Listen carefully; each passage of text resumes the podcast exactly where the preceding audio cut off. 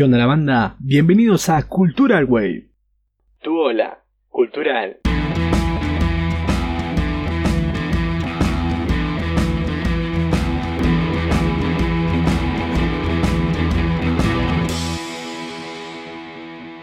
¿Qué onda gente? ¿Cómo va? ¿Todo bien? ¿Cómo van transitando esa pandemia? Acá Mauro León en otro capítulo de Cultural Wave.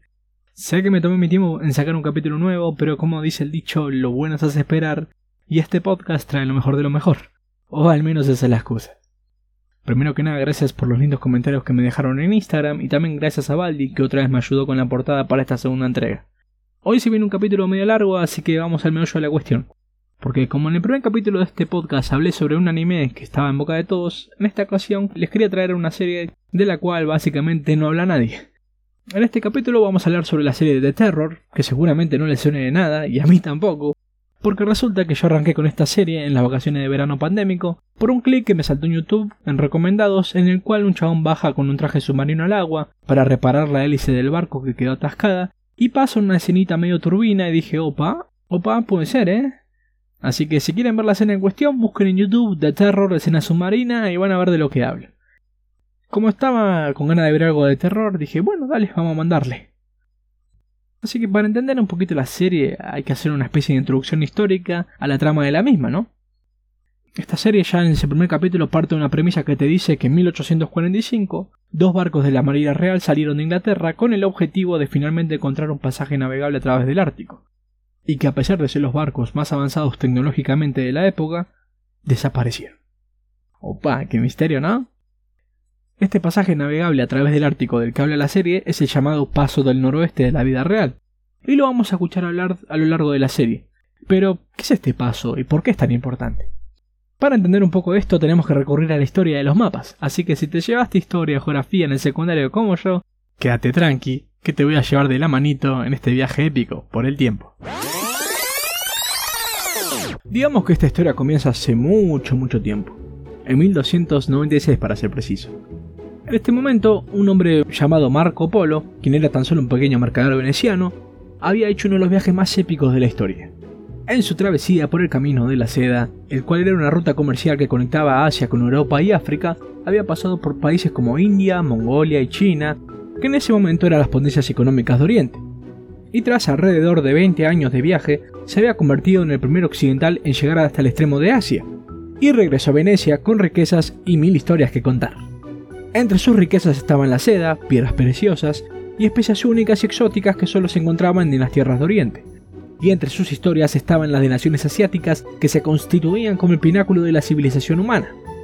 Así, los viajes de Marco Polo fueron el boom de aquel entonces, y tras su muerte en 1326 todas las potencias de Europa fueron conociendo su historia a través de sus obras, y comenzaron a ver la oportunidad ante ellas de cambiar su estilo de vida y crecer económicamente si es que conseguían los recursos de Asia, porque piensen que las especias son hierbas, semillas y cortezas que lo que hacían eran conservar la comida, porque en ese momento no existía la heladera como ahora, también servía para condimentarla, para darle un rico sabor y como aromatizante. En definitiva, gente, toda esta historia arranca por el morfi. La comida siempre es una buena causa. Sin embargo, no la iban a tener tan fácil, ¿eh? Porque a partir del siglo siguiente, en el 1400, la ruta de la seda se iba a ver desintegrada por la fragmentación del gran imperio mongol, y también por la extinción del imperio bizantino tras la caída de Constantinopla en 1453 por parte de los otomanos, quienes eran bastante antioccidentales. Con la imposibilidad de una ruta comercial terrestre, las potencias europeas se vieron obligadas a buscar una ruta distinta a China. Así que aprovecharon los avances tecnológicos de la época y se subieron a sus naves con el objetivo de buscar por mar una ruta que habilitara el comercio con la gran nación de Oriente. Y es así, damas y caballeros, como inició la gran carrera marítima del mundo. Los primeros en hacerse la mar fueron los reinos de Portugal y la corona de España, que eran las potencias mundiales de aquel entonces. Los primeros iban a ir por el este y los segundos por el oeste. Los que ganaron de mano en esta carrera marítima fueron los portugueses, porque en 1488 habían encontrado el Cabo de Buena Esperanza, una vía en el extremo sur de África por el cual podían bordear el continente africano para finalmente darle la vuelta al mismo y llegar a India en 1498. Y es así que consiguieron encontrar el paso del sudeste, o en acento portugués, a pasaje en sudeste, muito obrigado. Obviamente los españoles no se querían quedar atrás Y como en aquel entonces se pregonaba la extraña y pagana teoría de que la Tierra era redonda, se les ocurrió la idea de hacerse la mar por el oeste. Y dijeron, bueno, agarramos un barquito, arrancamos por occidente, le damos todo derechito por el Océano Atlántico y seguramente llegamos más rápido a China, ¿no? Este brillante e infalible plan terminó en 1492, no con el descubrimiento de una ruta marítima con Asia, sino con el descubrimiento del continente americano, por parte de Cristóbal Colón. Un dato de color es que nadie en Europa tenía la más puta idea que existía este continente, y de hecho los boludos creían que habían llegado a las Indias. No fue hasta unos cuantos años más tarde, a principios del 1500, que el explorador y cartógrafo Américo Vespucio, luego de varios viajes, determinó que este continente no era Asia, sino que era un nuevo mundo. Pero a los europeos medio que les chupó un huevo y por varios siglos siguieron refiriéndose a este continente como las Indias. A lo sumo lo que hicieron fue distinguir a nuestro continente como las Indias Occidentales para diferenciarlas de las islas orientales que sí correspondían a Asia. De hecho, justamente por esto que las personas que eran nativas de estas tierras se las denominaba como indios. Ahora sí, volviendo a América, si bien este fue el hallazgo del siglo, les presentó un pequeño problemita a los europeos y era que el propio continente era un obstáculo territorial para llegar a Asia por el mar, porque donde hay tierra no pasa un barco a menos que les hagan patitas. En ese entonces dijeron, bueno, debe de haber un paso por mar, ¿no? Alguna brecha que nos permita navegar hasta Asia. ¿Qué tan extenso puede ser este nuevo continente? Y resulta que bastante, porque el continente americano es el segundo más extenso después de Asia. O sea que si vas por arriba tenés América del Norte, si vas por el medio tenés América Central y si vas por abajo vas a tener América del Sur. Es como si alguien les pusiera una barrera de tierra y les dijera nope. Sin embargo, esto lo sabemos nosotros porque tenemos los mapas. En aquel entonces esto los europeos no lo sabían porque obviamente esta parte del mundo aún no estaba cartografiada, así que se tuvieron que poner a buscar. Fue así que en 1519 la corona española envió desde Sevilla una expedición naval para encontrar un paso por el sur del continente. Esta expedición estaba capitaneada por Fernando de Magallanes, y lo que hizo fue bordear las costas de lo que hoy sería Brasil y también la de nuestro territorio. En su travesía descubrió varias cosas, entre ellas a los aborígenes que habitaban estas tierras, a los cuales llamó patagones, porque eran personas muy altas de estaturas y peludas, similares a la leyenda de Pie Grande. Pero en realidad no era ningún pie grande, eran los tehuelques, Llegando casi al extremo sur del territorio, también descubrió un cabo por el que podía meterse. Y cuando se adentró, vio como a lo largo de la ribera había un montón de fogatas encendidas por los aborígenes del lugar, los cuales estaban festejando rituales. Así que sí, gente, acá había joda y la pasábamos bastante bien, ¿eh? Es justamente por las fogatas que vio que Magallanes llamó a este territorio como Tierras de los Fuegos. Y por último también descubrieron lo que estaban buscando, un estrecho de mar por el cual surcar las naves, al cual bautizó como el Estrecho de Todos los Santos, o mejor conocido hoy en día como el Estrecho de Magallanes. es así que Fernando de Magallanes encontró el paso del sudoeste, hostia.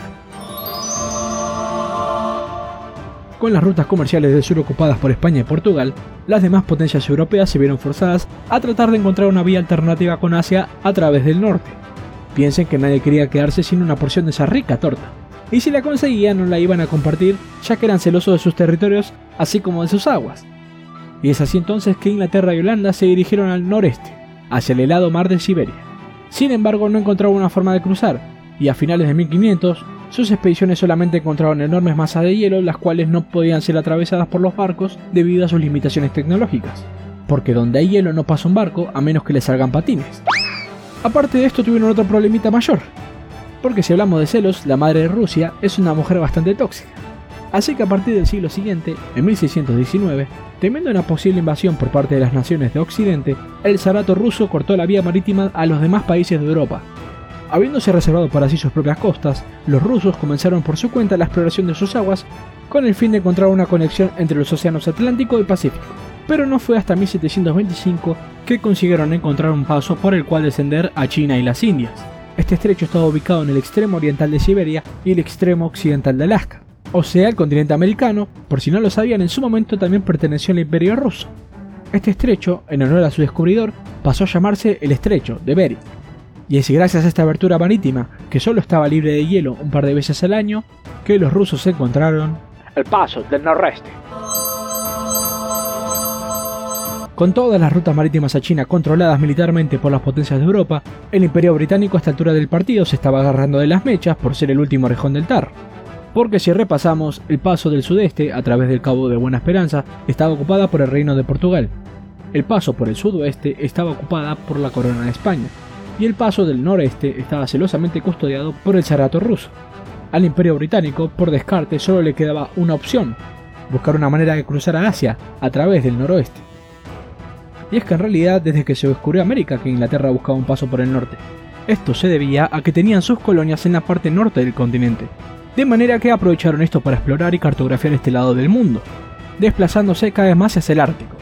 Se mandaron un montón de expediciones en búsqueda de lo que se conocía en aquel entonces como el Santo Grial, Mientras cartografiaban el norte de Canadá, en 1583, entre la costa occidental de Groenlandia y la costa oriental de la isla de Baffin, la mayor de las islas del archipiélago canadiense, encontraron lo que sería el estrecho de Davis, en honor a John Davis, su descubridor, el cual servía como una vía marítima para acceder al archipiélago canadiense y como posible vía principal para el paso del noroeste.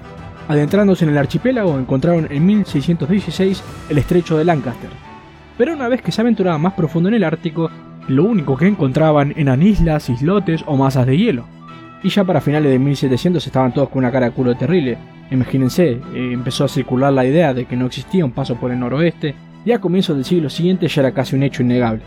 Sin embargo, el beneficio económico, es decir, la money, que significaba encontrar el paso, hizo que el propio gobierno británico en 1817 ofreciera 20.000 libras esterlinas para aquella expedición que lo encontrara porque era como encontrar la gran línea de One Piece, ¿no? Pero bueno, con menos capítulos. De manera que así se incentivaron más expediciones marítimas. Si quieren saber más acerca de estas expediciones, en YouTube hay una exposición muy interesante por parte de la Real Liga Naval Española que cuenta a detalle cada una de las expediciones y descubrimientos. Yo por mi cuenta ahora sí voy a pegar el salto a lo que nos compete. Estamos ubicados en 1845. Casi todo el norte de Canadá estaba cartografiado y solo quedaba una pequeña sección, una porción de alrededor 500 km cuadrados o poco más, dentro de lo que sería el archipiélago canadiense. Es así que Inglaterra, la cual se estaba convirtiendo en la primera potencia del mundo debido a la revolución industrial, envió una expedición al norte con una misión. Esta misión era clara pero no sencilla, ¿eh? Lo primero era terminar de cartografiar este rincón abandonado de la mano de Dios. Y de paso, ya que estaban, encontrar un posible paso hacia el noroeste para finalmente establecer una ruta marítima propia con Asia.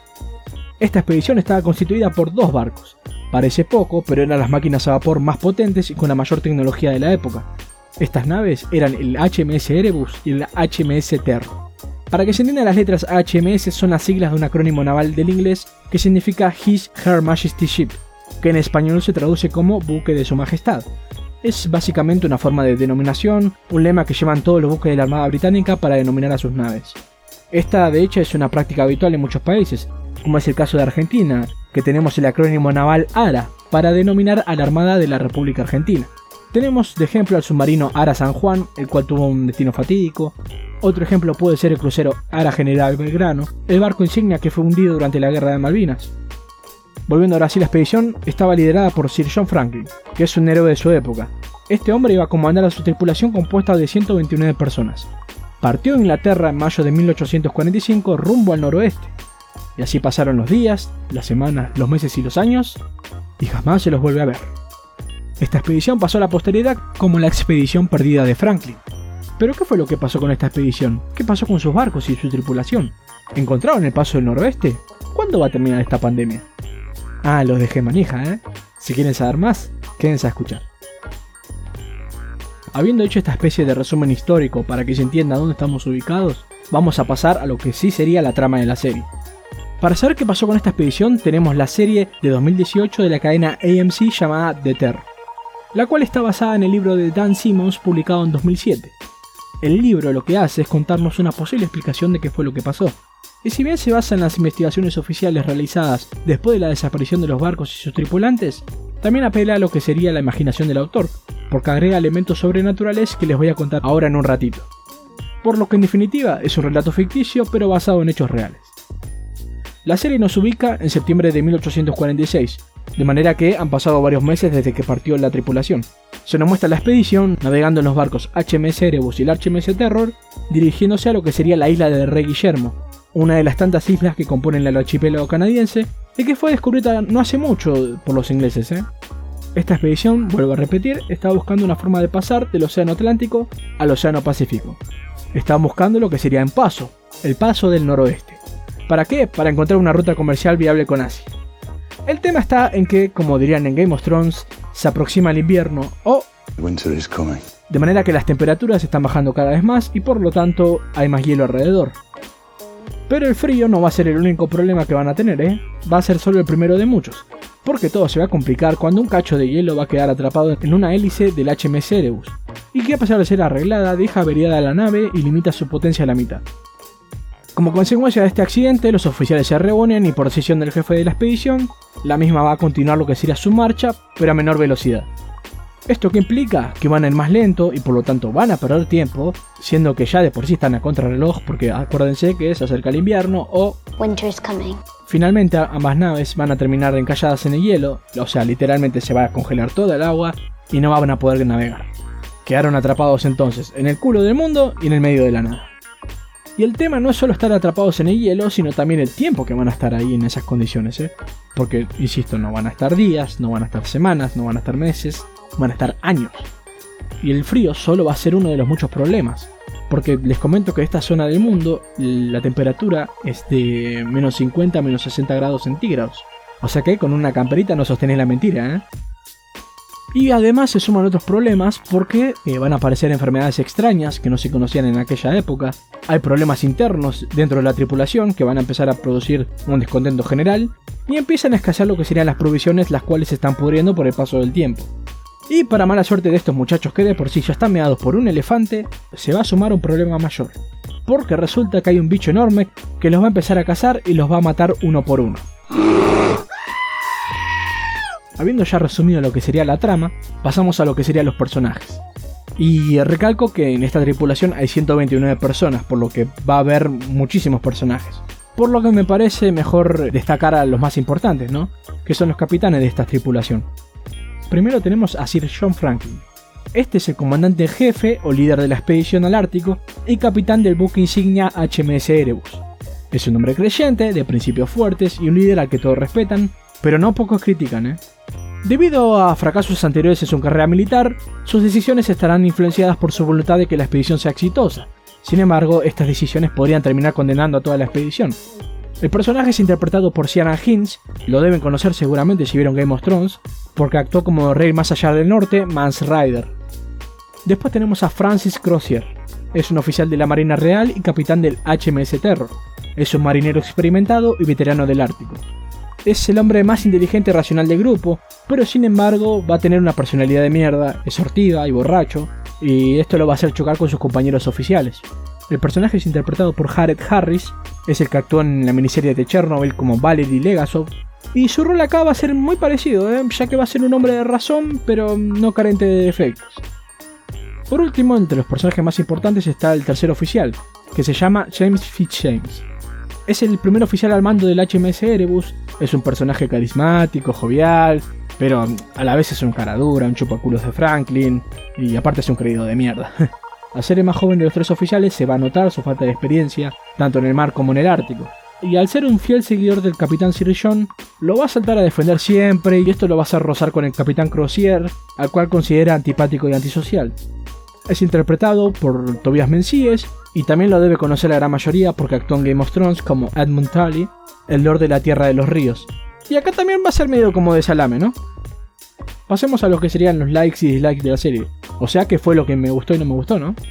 Eh, primero que nada, creo que lo más importante a recalcar es que es una serie lenta y no pasa mucho hasta el final de cada capítulo. O sea que el terror está bien manejado, ¿eh? porque es un thriller psicológico. Es un miedo que se va construyendo en cada capítulo y siempre va a ir desembocando en la muerte de los tripulantes del barco de una u otra manera este tipo de terror es la inseguridad de no saber qué va a pasar. A ver, o sea, si vos estás buscando cagarte de las patas 24-7 con screamers y esas cosas, no creo que sea tu serie. Pero si estás buscando ese miedo de no saber qué carajo va a pasar y no sabes manejar bien la ansiedad, eh, te puede gustar, ¿eh?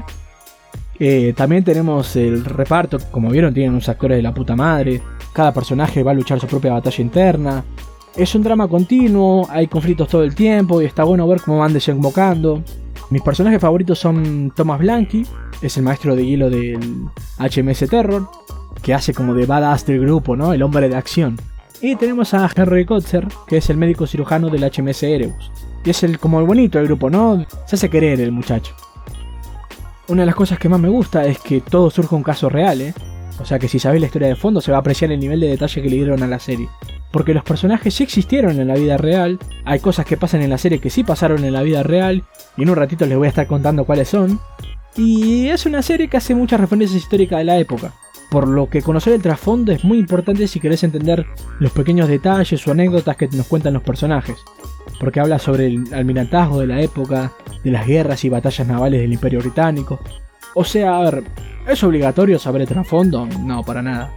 También que mezcle lo que sería realidad con lo sobrenatural le da un toque único a la serie. Eh, el misterio está muy bien construido y que haya un monstruo que los esté persiguiendo suma, la verdad que sí. Como último sería una advertencia, esto ya depende de cada uno, aviso que tiene mucho gore, o sea que si te impresionas fácil con órganos, sangre o miembros amputados, no la vas a pasar bien. La voy a recomendar porque es una joyita escondida en el hielo, o sea, yo de pura suerte me la encontré, y soy de pensar que de vez en cuando las mejores cosas las encontrás cuando no las buscas, ¿no? Lo bueno es que es una serie de una sola temporada, que tiene 10 capítulos y duran 45 minutos cada uno, pero ya está, es eso, habla solo de este caso y se acaba la serie, eso es lo bueno, digamos. No te tenés que fumar una serie eterna que no sabes cuándo va a terminar, ¿no? Eh, además, si te gustan los casos de misterio, te puede atrapar mucho. Y si te gusta la historia, como a mí, hay una banda de referencias históricas de la época y además tenés una bocha de info en internet sobre la expedición perdida de Franklin, así que si querés saber más, eh, te invito a que busques porque es un caso muy interesante. Ahora bien, habiéndote dado ya la información de entrada a la serie, si la querés ver, eh, se encuentra disponible creo que en la página del AMC, al menos eso fue lo que busqué, yo no estoy metido ahí, así que mucho no conozco, pero sí sé que está en la plataforma de streaming de Amazon.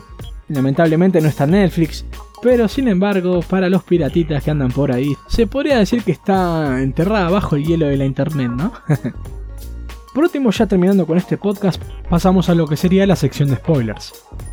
Voy a aclarar que no voy a hacer spoiler de la serie porque sé que no la vio nadie. Va, al menos me parece a mí que es una serie muy poco conocida. Lo que voy a hacer yo es contar qué fue lo que pasó en el caso real y contestar las incógnitas que planteé al principio del podcast, ¿no? O sea, qué pasó con la expedición de Franklin y qué pasó con el paso del noroeste. Obviamente si quieren ver la serie recomiendo no seguir con esta parte del podcast, si es que no querés saber más del caso en sí, porque por ahí querés que la serie te sorprenda, ¿no? E insisto, la voy a recomendar mucho. Habiendo dicho esto, procedo a contarles la resolución de este frío misterio. Bueno, resulta que habiendo pasado ya tres años desde la desaparición de la expedición, y por presión de la mujer de Franklin, Lady Jane, a quien vamos a ver en la serie, en 1848 se inició la búsqueda de la expedición perdida por parte del almirantazgo británico, el cual también ofreció 20.000 libras a quienes prestaran ayuda a los navegantes perdidos. Las primeras naves de rescate nunca encontraron la expedición ni el resto de los barcos o sus tripulantes, pero a medida que iban pasando los años, posteriores expediciones fueron encontrando cosas muy interesantes. Primero que nada descubrieron pertenencia de los tripulantes que estaban a manos de los Inuits. Estas personas son la población local nativa y nómada de lo que sería el norte y el ártico canadiense.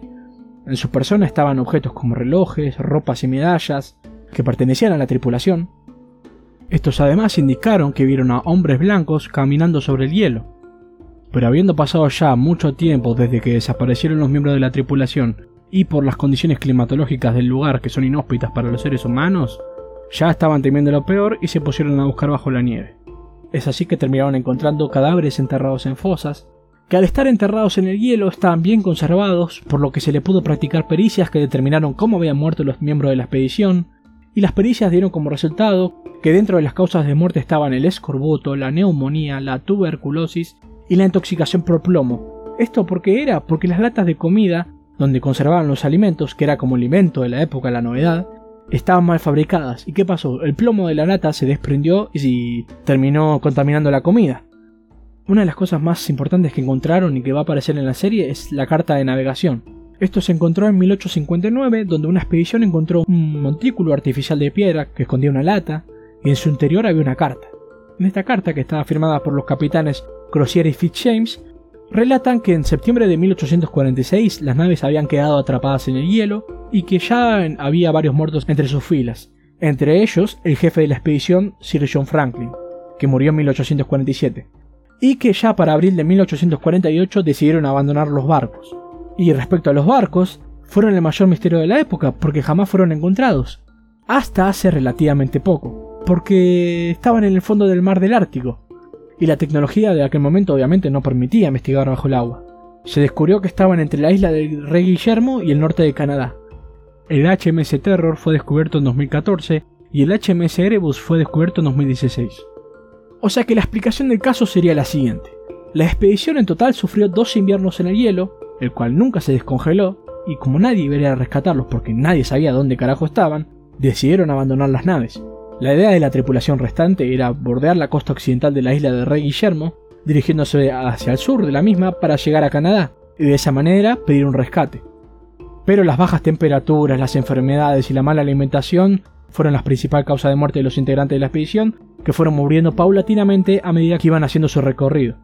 No hay evidencia sugerente que indique que un bicho se los comió a todos, ¿no? Pero eh, la serie, bueno, va a jugar un poco con esto. Por último, respecto de los barcos, como nadie quedó para que los tripulara, eh, una vez se derritió el hielo, se hundieron en el fondo del mar, ¿no? Y ya voy a resolver el último misterio de este caso, que es el paso del noroeste. Y voy a decir que la expedición de Franklin jamás encontró el paso del noroeste, hay investigaciones que sugieren que sí lo avistaron, pero jamás llegaron a navegarlo, porque bueno, los barcos quedaron encallados, pero estuvieron muy cerca, ¿eh? porque el paso está ahí nomás de la isla de Rey Guillermo. El mismo fue encontrado y atravesado por Robert McClure a mediados de 1850, pero este paso no fue rentable para nadie, sino hasta mediados del siglo pasado. Así que bueno gente, esta fue la introducción a lo que sería la serie de terror y la expedición perdida de Franklin. Hasta acá llega este segundo capítulo de Cultural Wave, yo sé que me quedó bastante largo el capítulo, pero bueno, ¿qué puedo decir? Soy un friki de la historia y no quería que se pierdan de esta increíble serie. Voy a tratar de sacar un capítulo de manera mensual porque todavía tengo futuros capítulos pensados. Así que si quieren que la app de Spotify les avise cuando salgan nuevos capítulos, mándenle seguir a este podcast. Si quieren dejarme comentarios y recomendaciones, síganme en Instagram, leon-wave, donde también voy a subir historias cada vez que suba un capítulo. Y esto fue todo por hoy, gente. Los despido y nos estaremos oyendo en el próximo capítulo de Cultural Way. Tu hola, cultural.